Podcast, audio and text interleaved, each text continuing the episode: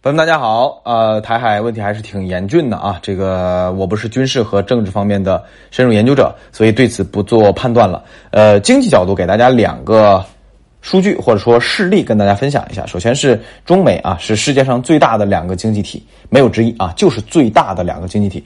然后呢，每年这个咱们从美国那边赚他们钱，得好几千亿美金，对吧？中美贸易额度也就高的吓人。啊，经济联系极其紧密，更何况我们还拥有美国有九千多亿美金的国债，对吧？哎，咱们这个其实，在热战过程当中，你看美国人这一次就耍无赖，没收俄罗斯各种财产，对吧？所以他这种无赖的行为，不不仅是美国，包括瑞士，瑞士你不中立国吗？中立国你瞎掺和什么呀，对吧？啊，也是对俄罗斯这那的，所以热战对我们来说，经济上有直接的啊损失。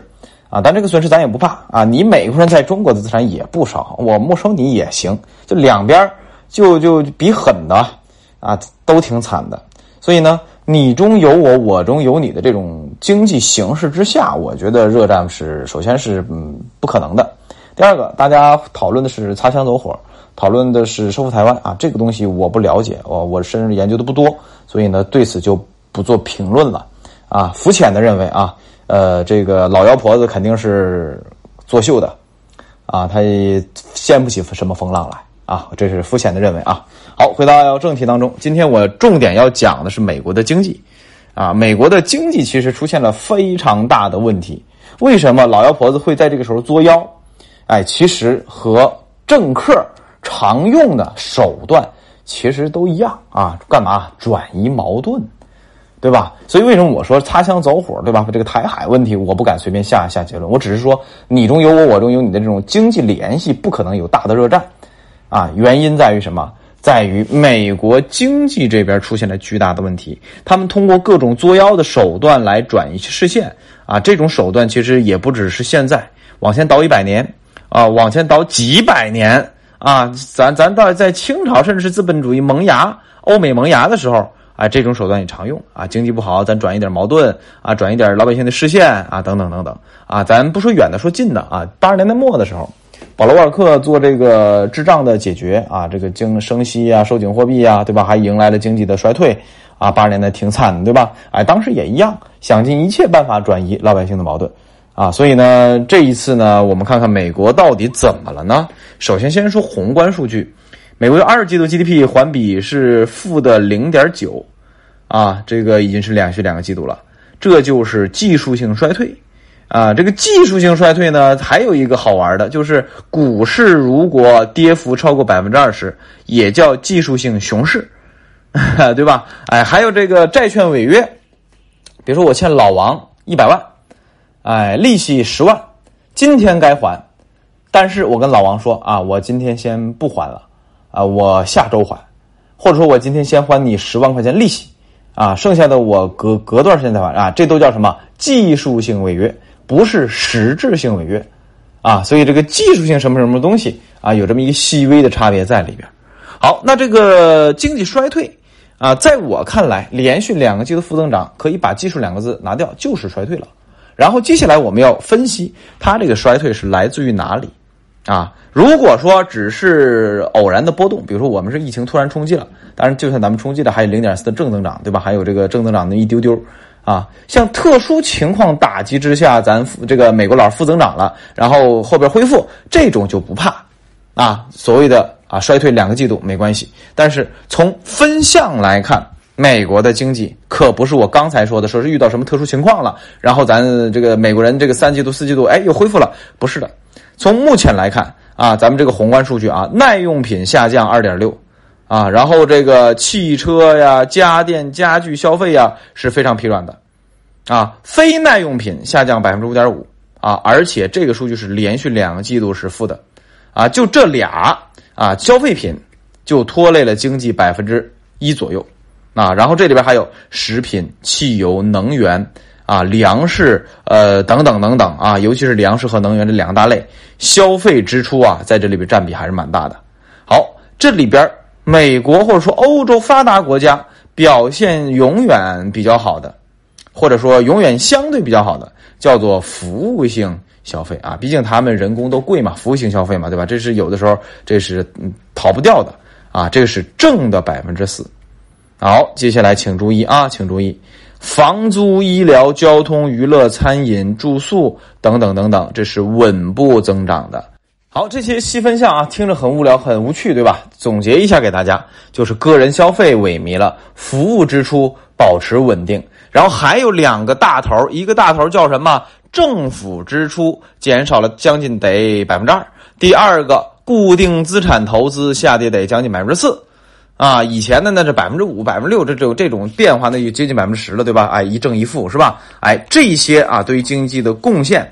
基本上都有快五个点到十个点的贡献了啊，还是非常非常大的。政府开支的下降以及固定资产投入资的下降，其实这个都和什么有关？大家有没有琢磨过味儿来？都和美联储印钱有关，对吧？政府支出，美联储印钱是怎么来的来着？那个钱怎么来的？大家还记得吧？美联储把钱交给财政部，财政部把债丢给美联储，对吧？欠条扔给美联储，然后美联储这个财政部拿着钱去干嘛？政府支出嘛，对吧？给个人支出也是支出，给这个各种固定资产投资、铁路基建那一套啊，也是支出，对吧？哎，这个支出减少了，和美联储缩表加息有关，对吧？哎，当然重点是缩表有关，就是印钱印的少了，甚至是越来越啊收水了，所以美国经济有这么大的问题，好理解了，对吧？好，再往下还没结束呢，现在美国的房屋销售。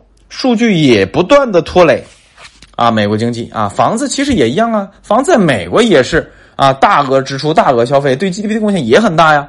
好，这里边和什么有关了？和加息有关。美国房贷利率以前一直比我们便宜的，结果最近这一段是这一年吧，加息加这么猛，而且眼瞅着今年年底可能这个要加到百分之三点二五了，基础这个联邦基准利率，对吧？而房贷利率那所有利率都在涨啊。啊，房贷利率也涨得很厉害啊！这个上一次看应该是在二季度末吧，已经百分之六点几了，已经很贵了。好，这个东西拖累什么了？哎，拖累房地产啊，拖累房产终端销售，也拖累房地产的投资建设，对吧？所以所有利率上升的时候，还拖累一个东西。刚才也讲了啊，什么固定资产投资啊，等等等相关数据也拖拖累了。那是因为哎，所有借钱的利率成本都升高了。好，那接下来我们把美国经济掰到这一步的时候，大家其实也能明白啊，美国人到底面临着怎样的困难。第一，通胀怎么解决？或者说通胀你还解不解决？好，如果你解决，对不起，你解决的方式方法就两种：一，增加供给，通胀涨价就是供求关系和货币政策嘛，对吧？增加供给，你自己想招啊，有需求就有供给。啊，尤其是粮食和能源啊，够的你自己生产，不够的怎样？不够的进口呗。哎，然后呢，我不知道他们的这个宏观行政能力强不强啊？像咱们啊，一声令下说你煤矿、钢铁厂你给我停产，就停产了，对吧？水泥啊、电解铝啊等等等这些大项目，说停产就停产。好，说让你扩产就扩产，啊，只是有一些停了很久的，你你立即扩产也不容易，你得花点时间，比如说煤炭企业。我曾经讲过，央行曾经印钱给煤炭企业一首批一千亿，总计大概是两千亿到三千亿，再贷款，再贷款就是基础货币啊。这些钱专门给煤炭厂企业干嘛去？扩大再生产。你启动矿山、启动设备，你怎么的需要点时间呢？对吧？哎，但是你启动的时候你还需要钱呢，那央行给你印，给你支持，对吧？有的东西你说扩产就扩产，那有的东西啊，呃，就就就就比较难了。所以供求关系这一块儿。啊，相对来说解决起来不太容易，而且如果美国的宏观调控能力没有我们这么强啊，全是私人企业，老子就是不听你的啊！你印钱给我，我收着。但如果你要是行政命令命令我说这那的，哎，肯定不如咱们强，对吧？所以供求关系他们不好解决。第二个，货币政策就是调节价格，不就货币政策吗？你必须要继续保持缩减负债表，这才缩几个钱儿啊？啊，以前的时候三四万亿这个资这个资产负债表干到他妈九万亿，你现在还八万好好几千亿呢，你才缩了一丢丢的钱，你最起码你缩表你怎么着也得缩到一万亿到两万亿美金吧，啊，就是把你的资产负债表降到七万亿左右，最起码降到七万亿左右，那现在还远着呢，最起码还得缩表缩一年，对吧？加息不用说了，加息之前给过目标，大概加到百分之三点二五左右就可以了。所以基本上到今年年底，也基本上应该能实现这个目标，啊，那美国的利率和这个流动性和资金的问题进一步受到冲击。那进一步受到冲击，刚才我分析那么多细分项：个人消费、房屋、固定资产投资、政府支出，还得受到挤压。好，美国的衰退是什么衰退呢？啊，虽然很多媒体和专家认为是技术性衰退，啊，且这种衰退的前景并不可持续，但是从我目前的分析来看，我认为美国的衰退是持续的，啊，负增长还会持续，啊，这是第一点。第二点，如果想不持续，就是哎，经济太惨了，对吧？美国的货币政策也不是一根脑筋，死脑筋也不是死脑筋，对吧？哎，包括这个鲍威尔也表达了说，我不想做第二个保罗沃尔克，啊，关于保罗沃尔克。我讲过它的货币政策，也讲过它的历史，大家可以翻翻以前的节目，或者说在本专辑搜索关键字啊，因为本专辑已经出了大概七百期节目了啊，也也被和谐掉一百期嘛，对吧？现在是剩下应该有六百多五六百多，对吧？哎，大家可能比较多，大家搜关键词或者翻翻以前的节目听一听都行啊。关于美联储，关于次贷危机，我曾经都出过好多节目啊。好，回到正题，鲍威尔说：“这个我不想当保罗尔克，我不会疯狂的收紧货币，导致美国经济衰退的。甚至他还嘴硬说，美国现在的经济没有进入衰退啊，就是连续两个季度负增长，他也嘴硬。那你说你有啥办法？那你只能继续紧缩货币了呗，对吧？那如果像这种啊，这个耍嘴皮子功夫，一会儿白的，一会儿黑的啊，翻脸不认人的这种玩法，突然间给你来货币宽松，为了救经济，那么。”是有可能把美国的衰退止住的，所以大家听来听去，突然发现一件事情，好像是衰退的经济只有印钱能解决了。哎，我告诉你，短期来看，也就真的只有印钱这一招，真的没有别的招，是真的没有。啊，那美国没有，咱中国有吗？哎，中国也没有。啊，短期来说，咱也没有。好，美国咱也不展开说了，它的矛盾非常简单，要么继续紧缩货币治理通胀，然后代价是经济衰退；要么反过来，我不能让经济衰退，我要让经济正增长，啊，那么你干嘛？就别治理通胀了，接着印钱呢，啊，百分之八九十、十一、十二、十三、十四，通胀就把美国吃了就行了，对吧？反正美国矛盾非常简单啊。然后这里边提示大家一点，即便是为了救经济，保持高通胀。那么，通胀的尽头还是什么？还是衰退，对吧？所以这个毒药你怎么都得吃一颗。好，美国人在经济方面啊，痛苦就痛苦在这儿了啊。但是呢，美国你看，从一七七六年建国，呃，经济危机 十几年一次，十几年一次，一九二九大萧条啊，都都经历过，对吧？哎，死里来活里去的，那这也不是一天两天了。所以我倒觉得啊，美国经济衰退不是什么大新闻。啊，我觉得难点啊，其实是咱们美国经济衰退，美国需求减弱，咱们作为什么世界大分工产业链最重要的一环啊，说白了就是咱是卖家，哎，这个美国是买家，买家不富裕了，那咱生意也不好做，对吧？其实我是担心美国衰退来的太猛，啊，这个现在零点几还好啊，这负零点几还好，这来太猛的话，对我们的外贸和出口的打击，以及外贸产业链上咱们的各个粉丝老板们。